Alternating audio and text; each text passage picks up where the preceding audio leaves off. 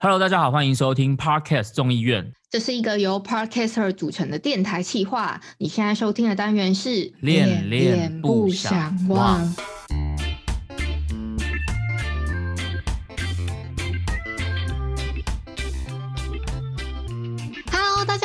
我是依依恋不舍的依依。我是尼城播客的尼城。这个单元呢，主要是要让我们用自己的观点聊聊爱情、感情相关的议题，让我们用一集的时间跟你们一起讨论吧。今天要聊这个主题是断舍离。有些时候我们会觉得说，哎，跟某些不适合的人，其实早点分开比较好。所以今天我们就要针对这个主题来特别来聊一下。那一，我们今天是不是有邀请到一位来宾，大家帮我们介绍一下我们今天的来宾的来头是什么，好不好？我们今天的来宾非常大咖，是我们时事厅的扛把时子事厅的扛把子，小美，掌声欢迎迎！嗨，大家好，我是小美，非常高兴可以来到恋恋不想忘做客对，。小美的声音跟人一样，人如其名，很甜美这样子。谢谢你。会讲话呢哦。因为小美她声音这么甜美，所以在她的这个过去的生涯里面也是不乏很多的追求者。所以今天我们就特别邀请到小美来跟我们一起分享一些在她过去的这些前任的关系里面有没有一些比较断舍离的这个案例来跟我们做分享。好尴尬哦，有诶、好，那我想要先问一下，在在你过去的这些交往过的男朋友啊，你有没有哪一个是你比较印象深刻的分手故事？嗯、最深刻分手故事有一个，就是我，反正就我一个前男友啊，跟他分手的时候，那时候还是学生嘛，嗯，他就跑来我家楼下，那时候我在外面租房子啦，然嗯后他就不想分手嘛，就那边撸啊，就撸了几天之后，他有一天带着刀子来我家，嗯，楼下就是要自杀，我以为他是要来砍你，哎，就不是。没有没有，他自杀。对，然后他真的就割了一个伤口，然后就跑走。哎，那伤口伤口真的是蛮大的说。他是在你的视线范围内做这件事哦。对啊，然后我就很害怕，因为那时候年轻嘛，就想说你你你这样怎么办？然后我就也很怕把事情闹大，嗯，我就脑袋里面就走出了跑马灯，但是在跑马灯还没走一轮之前，他就自己骑摩托车走了。那最后这件事情怎么解决？他后来嗯、呃有辗转跟我说他去包扎了，但是其实当然还没有结束，后来还是经历了无数次跑来我家楼下哭啊闹啊什么的。我很好奇他走的那个画面是怎么样？他是割了，然后发现你还是没有想要跟他在一起，他血流不止，没办法，只好先去医院这样子吗？还是是有一个帅气的落下一句话什么的？因为我那时候真的没有要跟他复合啊，我只是一直说你为什么要嗯这样，怎么办？什么就是那种很慌乱，在那边手足无措乱讲话，哦然后他可能觉得他即使是这样，我都没有想要跟他复合，他就嗯但是他后续还有在不停的拿刀子来恐吓你说我要跟你复合什么之类的，这样吗？没有再拿刀子来，但是就是还是好几次来狗狗地这样。哦，那最后嘞，他最后就是怎么知难而退的？我想一下，有一点久远了。最后我就是真的后来就冷处理，都没有再回应他。嗯然后再来就是放暑假了啦。然后放暑假之后，大家各自回家，过了一个暑假回来，他偶尔还会来纠缠我一下下，但是就渐渐从我生活中消失了。我们就真的越来越没交集。就是我觉得那有点怎么讲，就是一阵一阵，他一阵子、嗯，一开始是非常激烈的，接下来就好一点，好一点，好一点，最后就慢慢的消失。他是不是有精神或者是心理方面的疾病啊？我觉得就相当的偏执。对啊，感觉好像有一点点。这种真的很可怕哎、像这种危险情人，幸好他只是对自己做出伤害。如果是比较真的比较偏执一点点的，他可能比如说他今天一个念头不对，他可能攻击的是你，那真的就很可怕，就是恐怖情人。哎，不是，他伤害的是自己也很可怕，好吗？如果他真的做出了什么事情，那你你是不是会觉得说，可是我的意思是他他伤害自己，至少他可能他还可以去拿捏好这个他的尺尺寸是什么啊、哦如果他今天是后果都不顾了，然后比如说是点个什么爆炸啊、放火啊什么这种的，你你说。我先我先杀了你，我再自杀之类的吧？对对对对对对，哦这种超可怕的，而且你根本就是在那个当下，你可能也来不及去阻止他，你也没有那个能力去阻止他，因为他就是已经是整个失控了。所以后来我就很小心，我觉得脾气暴躁的人很可怕，因为我后来回想他的情绪这样是有迹可循，只是我自己就是你知道被爱冲昏头又看不出来，他就是一个骑车很容易跟人发生冲突，然嗯，后或者动不动就会出车祸的人。就是一个比较血性的男生这样子。对，没想到我们问第一个问题就是有没有什么印象深刻？就这个故事就这么劲爆哎、对啊，后面的故事一定越来越精彩。对，那那你你有哪些男朋友是你在跟他分手之后你会觉得很庆幸的吗？嗯，我想一下，呃有诶、有几个类型，不要讲几个，嗯，就有一种就是超级小气包，我真的没有办法接受哦超级小气包，就是什么事情都要省，让自己生活过得很痛苦的范围。我觉得那个跟没钱是两回事哦。如果嗯没有钱的话，大家可以同甘共苦，没有关系。可是如果你是明明生活是有余裕的，但是你老是喜欢就是做一些很可怕节省的动作，或者是贪小便宜？对。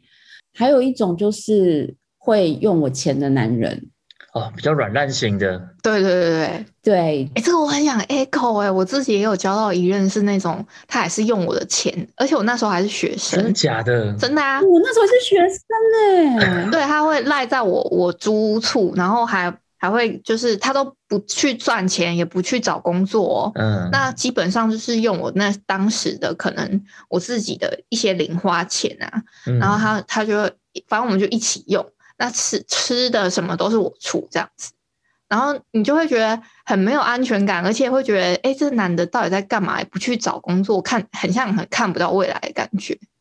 那他会给你一个说法吗？就是哦，我也不是不找工作啊，只是怎样怎样怎样什么的，他会有个说法或者什么的吗？没有，那当下就很想赶快离开了吧？我想问一下，那那个人在追你的时候，是不是就不会这么夸张？你说追我的就是这种软烂在还没交往之前对，还没交往之前，是不是其实没有这么扯？对啊，交往之前没有发现这件事情，就还是很正常，会觉得说，哎，他偶尔帮我买一些吃的，他都会付钱这样子。哎、我也是哎、就追我的时候都感觉还不错，OK，然后对钱也是好像没有什么大问题。就交往了之后发觉，哎、就跟我其实就跟你的故事差不多，就是拷贝贴上那样感觉。哦，就就是软烂在家里，然后也不找工作等等之类的。对啊，我记得我那时候还为了这样男朋友要去打工，因为我生活费不够用。那姐的，你遇到的这个对象，他也是不会给你一个说法或什么的吗？哦，我遇到那个比较奇葩，他跟我说他以前不小心欠了很多卡债，所以他的嗯一些生活费或什么要还卡债为优先。啊？嗯，他还生活费，他就还生活费，那他干嘛来花你的钱呢、因为他的生活费还完卡债就没有钱了。哦，那平常收到账单有看到那个就是要缴纳数字，他自己会去缴，是不是？没有，我没有跟他住在一起，所以我不太清楚。哦但是呃，的确他的家人有告诉过我，他欠了很多卡债。哦，天哪，我这样讲的时候都觉得自己好低能哦，好丢脸哦。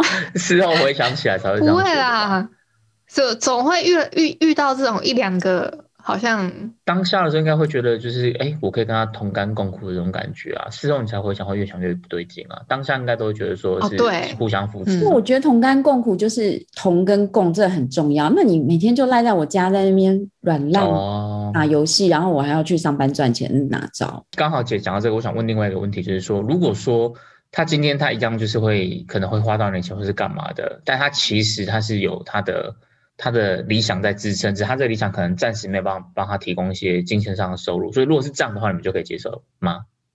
哦，这样我可以啊。就比如说他现在也是吃你的住你的，但是他可能他有在创作，比如说他可能在画画，或者他在写歌，或者他在拍电影之类的。啊你说可能他暂时不得志，对对对对对，可这个暂时可能也很久了，比如五年。真的假的？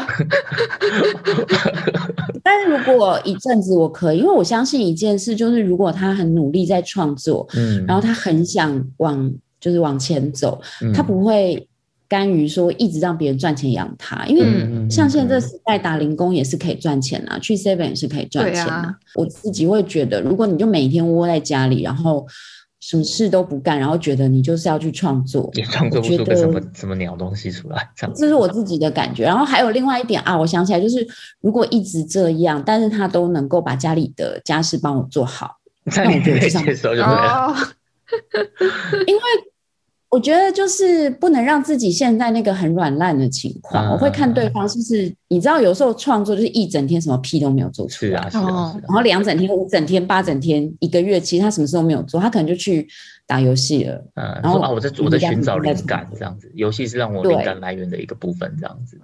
对，可是我觉得你有没有就是在创作过程中，你有一个自自己规律的生活很重要。嗯，诶我自己还想再再讲哎、就是我觉得还有一点很庆幸的是，那种会对你暴力相向的人，你离开他哦，了。真的，对，因为像我自己刚刚讲的那软烂型的男友，嗯，他有一次在吵架的时候，他就打了我的背，他是真的很大力的那种，啪这样打在我背上。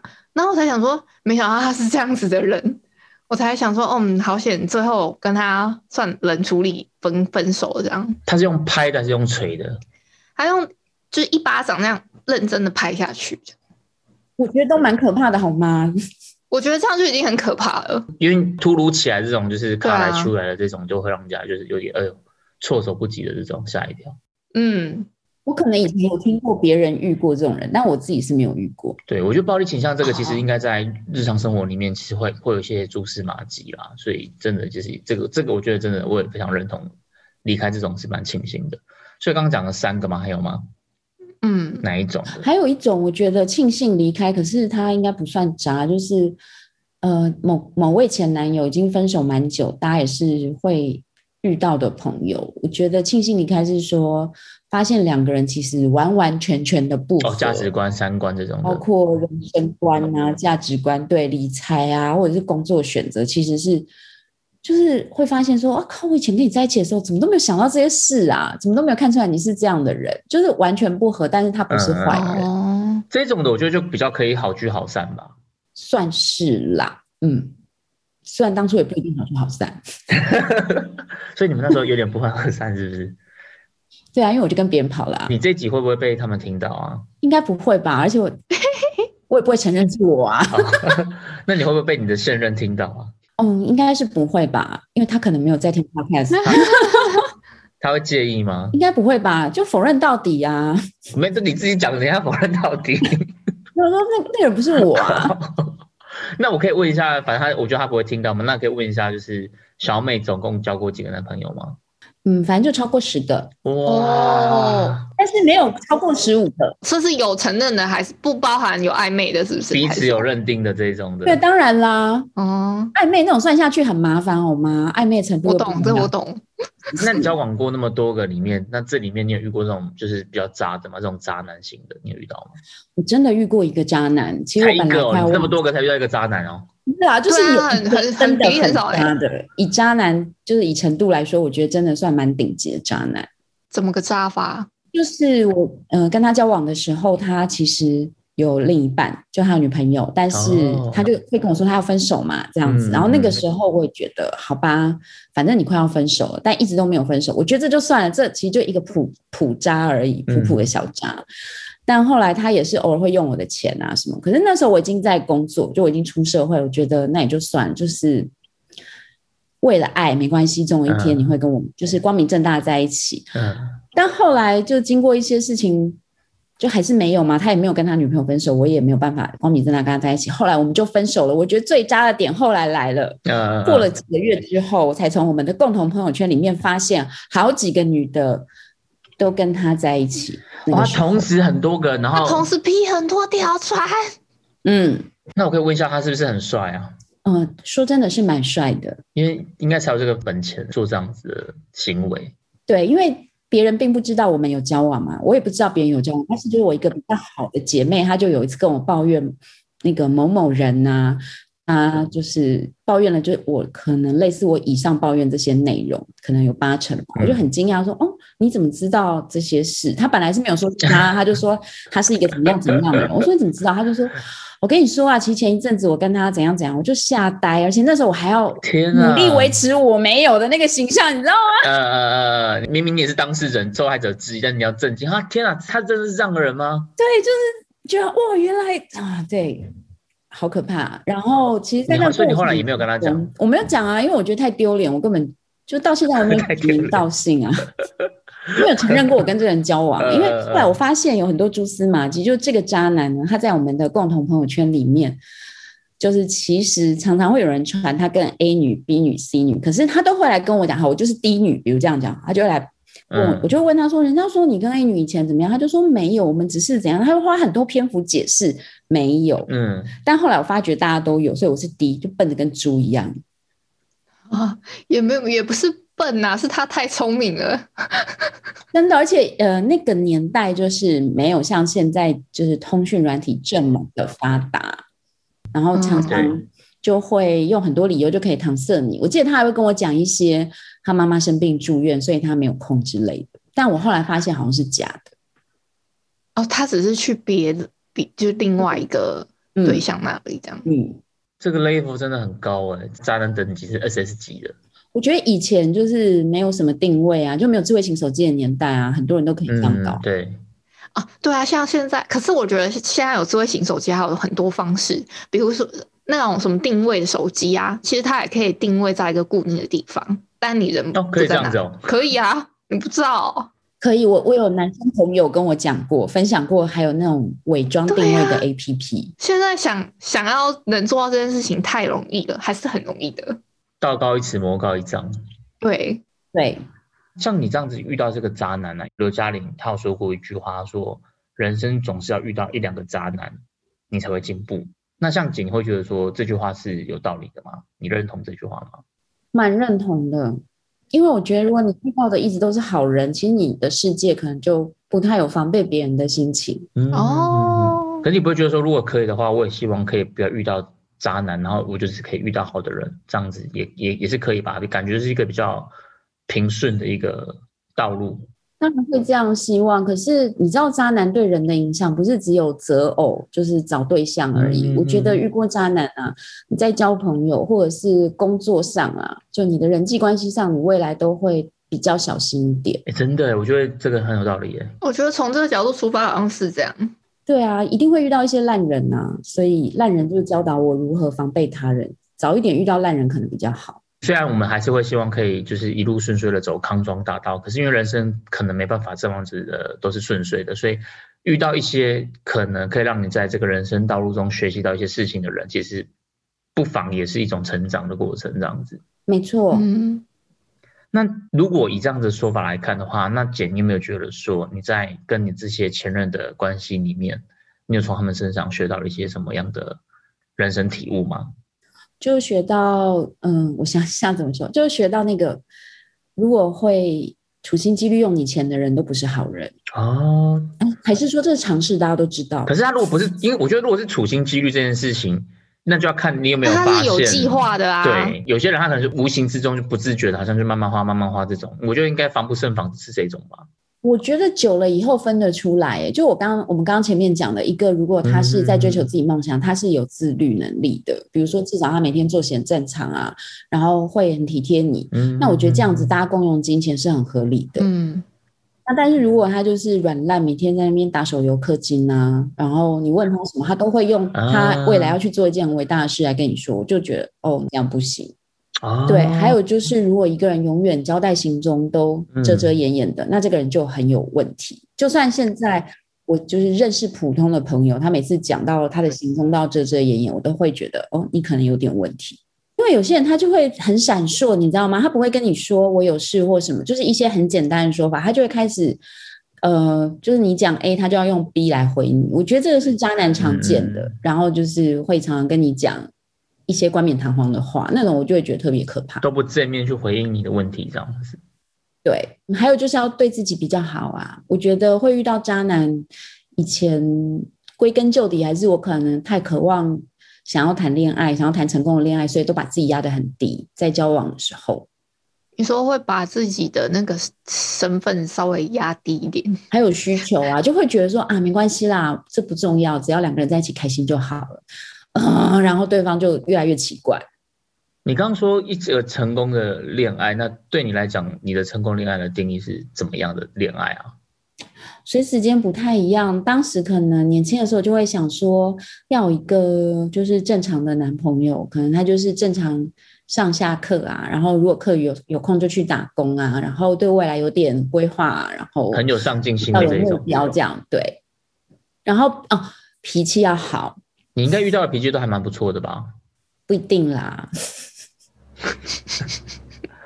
但是我要讲，就是交往之前，就是在追求的时候或暧昧的时候都很好。我很容易就是在嗯刚开始要交往之前，对方那些花言巧语我就掉进去，我没办法分清楚那是真的或假的。我说以前啦，嗯，现在分得出来了吗？应该吧，反正现在分不出来，来不及了。哦、不是啦，因为我觉得像你们刚刚讲，不管是小气的，比如说像你可能说在追求你的时候，他们可能也不是那么小气，或者是你也感觉不出来他是这么的软烂。这些东西确实好像有些事情是必须要真的交往过才能看出一些端倪的吧？还是你你觉得，如果以现在的经验来看，有可能是可以不用交往就可以分辨出他是一个这样的人吗？我觉得，如果我现在去交往新的对象的时候，我一定会先理清我自己有一些很基本的需求是什么。嗯嗯嗯。然后这些需求是我不可能跟动的，然后我会跟对方就是讲清楚，也会看他的包容度。嗯，有点难具体的说清楚啊。比如说啦，我就是一个很喜欢工作的人，我就是会把工作的事情摆在比较前面。那如果对方他要求的是一个每天要回家煮饭的另一半，那可能真的没有办法。但是我觉得这种口说都无凭，你知道吗？因为交往时候都会讲很多好听的话，就是没关系啦，我可以支持你去追求你的梦想。然后交往一阵子就嗯，你可不可以怎样怎样怎样？就是如果这么多前任，不管是不是渣男，里面学到什么，就是把我自己的特质跟我想要做的事情。一定要理清楚，你要够认识你自己。比如说，有些人他就是觉得家庭对他非常重要，可是有些人他并不会很希望你，嗯，就是把家人看得这么重。嗯，你知道，就是这些前提，或者是万一今天我的伴侣很讨厌我做 podcast，那有什么好谈的？没办法谈嘛。对，真的，对啊，就是一定要认清楚自己喜欢什么，想要什么，最重要的事情是什么，然后对方能不能接受。嗯，没错，我觉得这这件事不管，就是像就像刚刚姐说的，它不是只有适用在你跟你的呃异性交往这件事情上，其实在对你整个人生，我觉得都是适用这个道理的。真的。那像像小美这样子交过这么多的男朋友，就是因为我觉得你这个样本数比较高。那以你个人的经验来说的话，在这么多的前任里面，你跟他们可以继续当朋友的这种比例高吗？如果是偶尔会聊天的话，可能还有一些吧。我觉得大概有接近一半吧。哦，那还蛮高的但有些就是完全不会遇到了，或者是他已经消失在我的生命中，就他就整个人 disappear，我也不知道他去哪里了。我觉得大多数状况可能是，其实很多人他们是分手了，那他他们可能也知道对方的存在，大概知道了，但是因为他们也不想要去。打扰对方的生活，所以就会断了联络。我觉得蛮多的时候是这样子，通常是不太会主动联络。但是你说朋友，我的朋友定义可能比较广，因为有时候还是会遇见呐，一些场合，那都还是会聊天，然后也都会知道彼此的近况，可是不会不会很就是什么逢年过节大家在那边联络，这样是不会的。嗯嗯嗯。那姐，我想问一下，就是你同意说，就是如果我们分手了？对方很理性的跟你说：“我们还能继续当朋友吗？”这个问题，你你觉得他们在问这个问题的时候，你你会撑这个场面，觉得说：“哦，我们可以继续当朋友吗？”其实我觉我自己觉得，每次说这句话都是提出分手那个人，不是吗？所以是你吗？你是比较容易不一定啦，不一定啦。我的意思就是说，通常都是要分的那个人，交代一下场面话，这样子可以继续当哦很好的朋友。然后，嗯，我觉得在刚分手的当下，应该都没办法啦。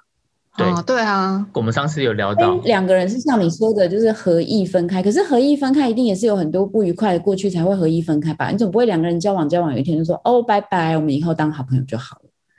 可能冷一段时间还是可以当朋友，因为当朋友跟当伴侣需要的条件就不大一样。OK，好，那。接下来我想要就是前面这个跟前任这段的问题，我觉得差不多就告一段落。接下来我想要延伸出另外一个主题，就是说，呃，有人说在错的时间遇到对的人，那这个人还是对的人吗？我我觉得还蛮好奇，两位你们的看法是什么的？我觉得就是错的人啊。你觉得在错的时间遇到对的人，这个人还是错的人？对，为什么？因为他就是你觉得他在对，但是他没有在。你真正觉得我们应该修成正果那个时间轨迹里面跟你在一起，那就还是错的啊。啊，这是我的观点。所以你觉得天时地利人和缺一不可这样子，对，百分百男孩就是要这样子。嗯，那姐嘞，姐觉得我会觉得错的人就是不太 OK，所以我不会觉得就他一定是错的人。我觉得就是没缘分，然后不适合，就因为你就想，如果国中的时候就遇到彭于晏呢，什么什么东西？这个时间遇到彭于晏啊，但是他还是对的人啊。现在是进入了某种小剧场时间，是不是？你国中的时候就遇到彭于晏，那那时候朋友是不是不定在国小吧？不是你干嘛要这样说？我是比喻好吗？因为我怕我讲了什么等一下，等一下，那。那所以你还是觉得那个彭于晏是对的人，是这样吗？你从十二岁到六十岁遇到他，都是对的人吧？哦，是这个观点吗？因为我声音都透露出一种花痴，好可怕。前面本来就是维持着很知识性的论调，然后没想到到这个话题，我们就话锋一转这样子。就变成了一个花痴的对话。没有啦，可是我觉得就是错的人，对我的定义来说，就是他是一个不太 OK 的人。但是有时候只是遇到时间不对，就比如说十二岁的时候遇到彭于晏的话，嗯，他还是对的人啊，只是就不 OK。所以解解的分法是不是他是把人跟时间、时机点这件事是他是把它分分开开来看的。哦，对，嗯但一一的看法是综合来看的。嗯我我的理解是这样子，就是嗯就是你们两个切入的角度不太一样嗯这样子。因为像我自己的话，我觉得我好像也是比较把它分开来看的。哦，好吧，对，因为我觉得所谓的对的人，他应该是指就是在呃撇开时间点，真是在其他事情都跟你契合的人，我觉得这就算对的人这样子。对啊，嗯，而且我觉得其实像我们在讲所谓的什么对的人、错的人啊，说不定我们都觉得说，哎，前任怎么样？像姐啊，她刚刚提到说，她觉得前任遇到一些是比较小家子气的啊，或是有一些比较呃软烂型的啊，但说不定对他们来讲，我们也是错的人啊。我相信应该是啦。如果去帮他们做个问卷调查的话，我得分 哦应，该要去访问他们的。那你觉得他们会帮你这个访问的问卷上，他帮他要勾你什么比较负面的标签，应该会是什么？渣用情不专呐、不性骄纵任性。你自己觉得你你很渣吗？嗯，现在看的话，现在看以前的话，我是蛮渣，我不是很会处理啊。如果对这个人有意见，我可能就去找一个新男朋友吧。啊，你是这么快的哦？你是你是跟这个人觉得他不 OK，你就马上找下一个？没有啦，没有那么夸张啦。我这样讲的好渣，但是所以且是那种无缝接轨的那种嘛？也没有每一次好吗？哇，但是我觉得这边我就讲一下哈，我觉得以前呢、就是在感情上我就不是一个很稳定、很有安全感的人，因为可能我连我自己想要什么都不是非常的清楚。如果你问我那个时候想要什么，我可能讲都会很模糊，而且就是都会乱讲一通。那我对我自己的认知也不是很清楚的情况之下，我当然就很容易选错对象啊。然后在跟不是那么适合的人相处的时候，其实那不稳定的关系就会让你的人生有更不稳定的感觉，就会更想再去找一个慰藉。这样，哦，让我帮自己洗白吗？大概也没有。我觉得对我们这些局外人来讲都无所谓，我们就是个吃瓜群众。可能也许对对，我吃。发觉三人之中唯一的男性已经吓呆了。没没没，我在想说这件事，其实我们都是局外人啊，只有跟你的那些前任对他们来讲才有主观上的那个吧，我们其实都无所谓啊。嗯，而且我觉得以我自己的例子来说，我那个时候就是非常渴望有一个呃很稳定的感情关系，因为我跟我的原生家庭感情并不是非常亲密，我就会想说哦我要有很好的男朋友，然后赶快结婚，然后有家庭。那但是那个想法反而让我的每一段感情都更不稳定。我觉得姐讲这事刚好是在呼应我们前两集的那个进入稳定关系就想逃，你是不是趁机在帮我们夜配一下我们那一集？对啊，真的记得那个等一下要付费给我来配就可以了。我自己，也配给自己挂红包。给自己。可是我觉得这件事很重要诶、就是我除了我自己之外，我也看过我身边就是家庭关系不稳定的人，他不是一定家里有什么问题，但他可能跟家庭的关系没有很好，那他就非常希望能够拥有自己的另外一组新的家人，嗯，但是在这个过程之中，并没有让关系变好，就是反而所有的关系都弄得一团糟，因为。你要试图去拿一个外部的东西来填补你内心的空虚，是没有用的。其实反而最后我觉得两边都会落空。嗯，那像一，你会觉得就是像我们刚刚这样讲，其实我们对前人来讲也是错人，这个这个说法你可以接受吗？我我后来仔细想一下这个问题，我觉得有一部分是对的，有一部分我觉得如果以我自己的角度来说的话，我会觉得好像我我对前任的标签应该大部分都是我应该是对的那个人。你觉得你在你们那段关系里面，你没有没有什么太大的瑕疵就对了。对啊，因为我之前有跟你分享过，我有一任前男友，他甚至还回头还跟我说他要懂内我什么之类的，我就想说他到底是对对我多留恋啊？他说不定觉得现现在你是恋猪啊，行情不一样，水涨船高了，赶快现在绩优股看错没关系，要懂得回买啊。哦，原来如此。不是啊，你现在讲懂得回买是，就是他现在认错上车啊，就是认错买回一啊。哦，你有问过依依的感觉吗？一一在一可以可以表达你的感觉啊。不是不是，但我我我是不会吃回头草那种人呐。哦，真的哦。嗯。那姐嘞，姐会吃回头草吗？不太可能呢，因为你们两个就是那种天涯何处无芳草，干嘛去吃回头草？对啊，何必单恋一个草？森林这么多，这么大。对啊，而且我有一个坏习惯，对啊，就是我觉得我跟你分手一定是你有问题，我怎么可能？就是啊。哎，所以你大多数的分手几乎都是你提的吗？在问我吗？啊对对对对对，那真的，我觉得对你的前任来讲，他他们真的会觉得。你才是那个错的人吧？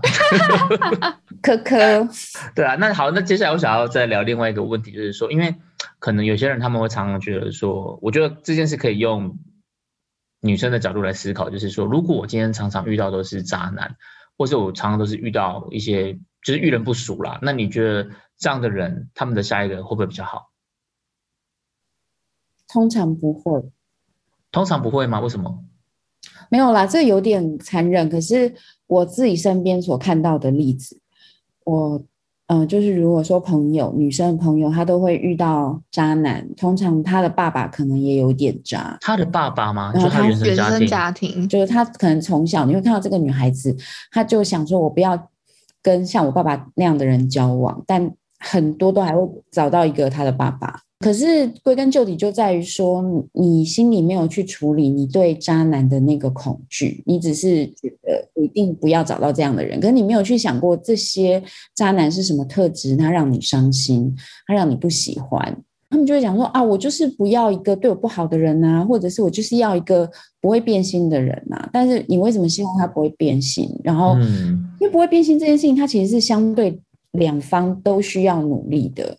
那你会付出什么样的呃努力？还是说你认为你只要做了很多很多家事，或你只要赚了很多钱，或你只要打扮很漂亮，对方就不会变心？这个这样的想法是很单向。可是，呃，有些时候有些人他会一而再再而三踏入同一个循环，就是因为他没有认清他自己内心的这个缺口，就前面有讲过的，所以会一直遇到这样的状况。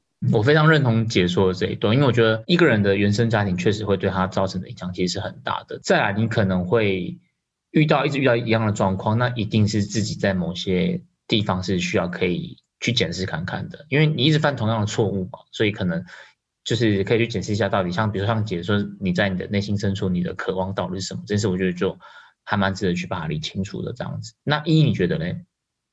你说下一个会更好吗？嗯，对啊，如果。撇开会不会遇人不淑这件事情，我当然是秉持着下一个一定会更好啊。对啊，但是如果真的很常遇到那种状况，我觉得就就像姐讲的，其实真的很难说。我我觉得大部分还是会，因为你的很像你的视野跟你的观点，就是可能固定思维在那里，没错，所以还是蛮容易会遇到的。哦，我还想到一点，为什么会一直遇到渣男？你知道渣男见面的时候不会告诉你，我习惯脚踏多条船？对他，他一定会就是一副很专情，然后很温柔样子。其实渣男相处起来不会太讨厌呢。嗯，我觉得这个我认同，对吧？因为他他就是要有有扎的本钱，他才有这个机会可以让他扎嘛。对啊，他如果前面都没有做好，他根本连扎的机会都没有啊。你一个臭衣男的样子，当然就不扎。臭衣男大部分有道理耶。哎，我不说你，我说臭衣男这种类型，大部分都不扎。我知道，我我我只是觉得很好笑而已。对啊，扎的人都会把自己打扮的人模人样啊，然后讲话很有礼貌，而且他不会承认呢，他就会跟你说：“不，我一定永远爱你，我只会对你一个好之类的。”然后，嗯嗯嗯，通常。有些女生就会觉得，对，就是他，他跟我爸一定不一样，他跟我认识的渣男一定不一样。可是你要想，他会这样的背后，也有可能他一直都习惯对所有人都这样哦。对，他是那个中央空调，嗯，对赞，这比喻我喜欢，习惯性的对所有女生都这么的温暖。赞。那一雷一，你有没有什么建议或者是？我觉得其实就我们前几集的那些条件啊，你就是再把它那个再重听一次，应该就可以找到你心中 这样，你也配的吗？会很硬吗？如果听众朋友想要知道怎么样可以去避免渣男的话，那麻烦你把《恋恋不想忘的》第一集听到我们最新的这一集哦，这样子吗？对对对，就是这样子，你就可以找到你心中的那个比例尺哦。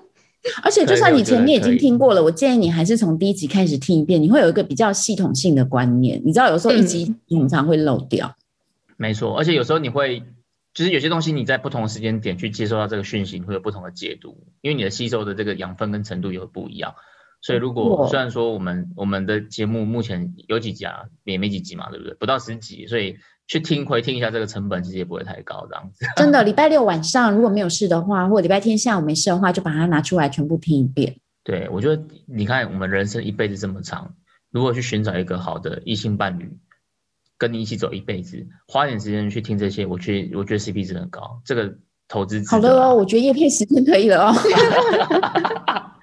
好，那我们今天讲的这个嘛，就是断舍离。还好我已经离开了这个前任这个主题。那姐最后要不要帮我们把这个主题做个结论？就是我们可以从这个前任身上学到什么东西这件事来做个结论。嗯，我觉得。嗯，当然，比较八股的说法就是前面已经讲过好几次，就是你要认识你自己。那把自己放在最重要的位置，不代表你是一个自私的人，而是要认清你自己的特质跟你想要梦想是什么。对。然后最重要的一点呢，其实厘清你跟你自己原生家庭的关系，我觉得对于你接下来的感情关系会有很好的帮助。没错。也许你会觉得我跟我的父母亲、我的家人都没有问题啊，那真的很好。那这个时候，我就鼓励你去想：那你想要什么样的家庭关系呢？为什么想要这样的家庭关系呢？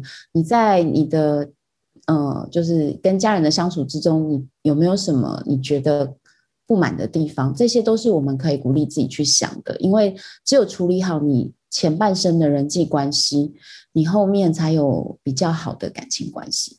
对，我觉得要自自己去把自己的这些东西慢慢把它梳理出来，因为我觉得这东西它不是你一天两天就可以马上去理清的，因为这个是一个长久累积下来的一个过程，所以你要慢慢的去把它一个一个的梳理出来。那你可能在把自己梳理过后，这个过程是可能有点痛苦，但结束之后，其实你会对你接下来人生有一种焕然一新的视野，这样子。而且我都会跟别人讲说，你跟你原生家庭的事情没有处理好，就是欠卡债啊，你知道卡债是有利息的。嗯，那你这个譬喻我觉得蛮贴切的，就是你觉得很 OK，但你不处理这个问题，就是本金都没有还呐。嗯嗯 嗯，利息就会越来越可怕。可是我真的是这样觉得，我看过蛮多人都是他觉得没关系没关系，我一定跟我爸妈不一样啊啊哈，嗯嗯嗯，我觉得这种比例比较少哎，嗯，我觉得应该不少吧，因为这就是这个跟那个啊会会溺水人都是会游泳的人这种这种意思是一样的，因为他们都会觉得说。我不可能，我打死都不可能遇到这种人，或是接受这种人，但他反而就是更容易在这个地方跌倒。对啊，也不一定是渣男，有的时候我是看到有些朋友，就不一定是男女，他就是希望他的另一半不要像他的爸爸或妈妈那样子，可能很会乱花钱。哦，这也是一个很可怕的点。可是我就觉得他永远都会遇到这样的人。对。好啦，那我觉得今天这个节目虽然说我们是在讲断舍离，那有些人可能就是告别了一些你的过去，可是我想讲的是，就是呃每一段恋情其实都还是有它的一些养分在。虽然说你可能经历过很多，我们现在看起来可能是不好的，甚至是失败的一些恋爱关系，可是我觉得那些都不是白走的路。你可能可以透过这些前任的关系里面，更清楚的去知道自己的个性或自己想要东西是什么。那最终你去错过那么多人，其实。为了就是去找到最后的那个 Mr. Right，我觉得这个是我们可以从前人身上去学到的事情。嗯嗯，没错。好，那我们今天的节目就到这边告一段落了。我们是恋恋不想忘，今天非常的谢谢我们的实时听的小美，谢谢大家，谢谢，谢谢，拜拜，拜拜，Adios。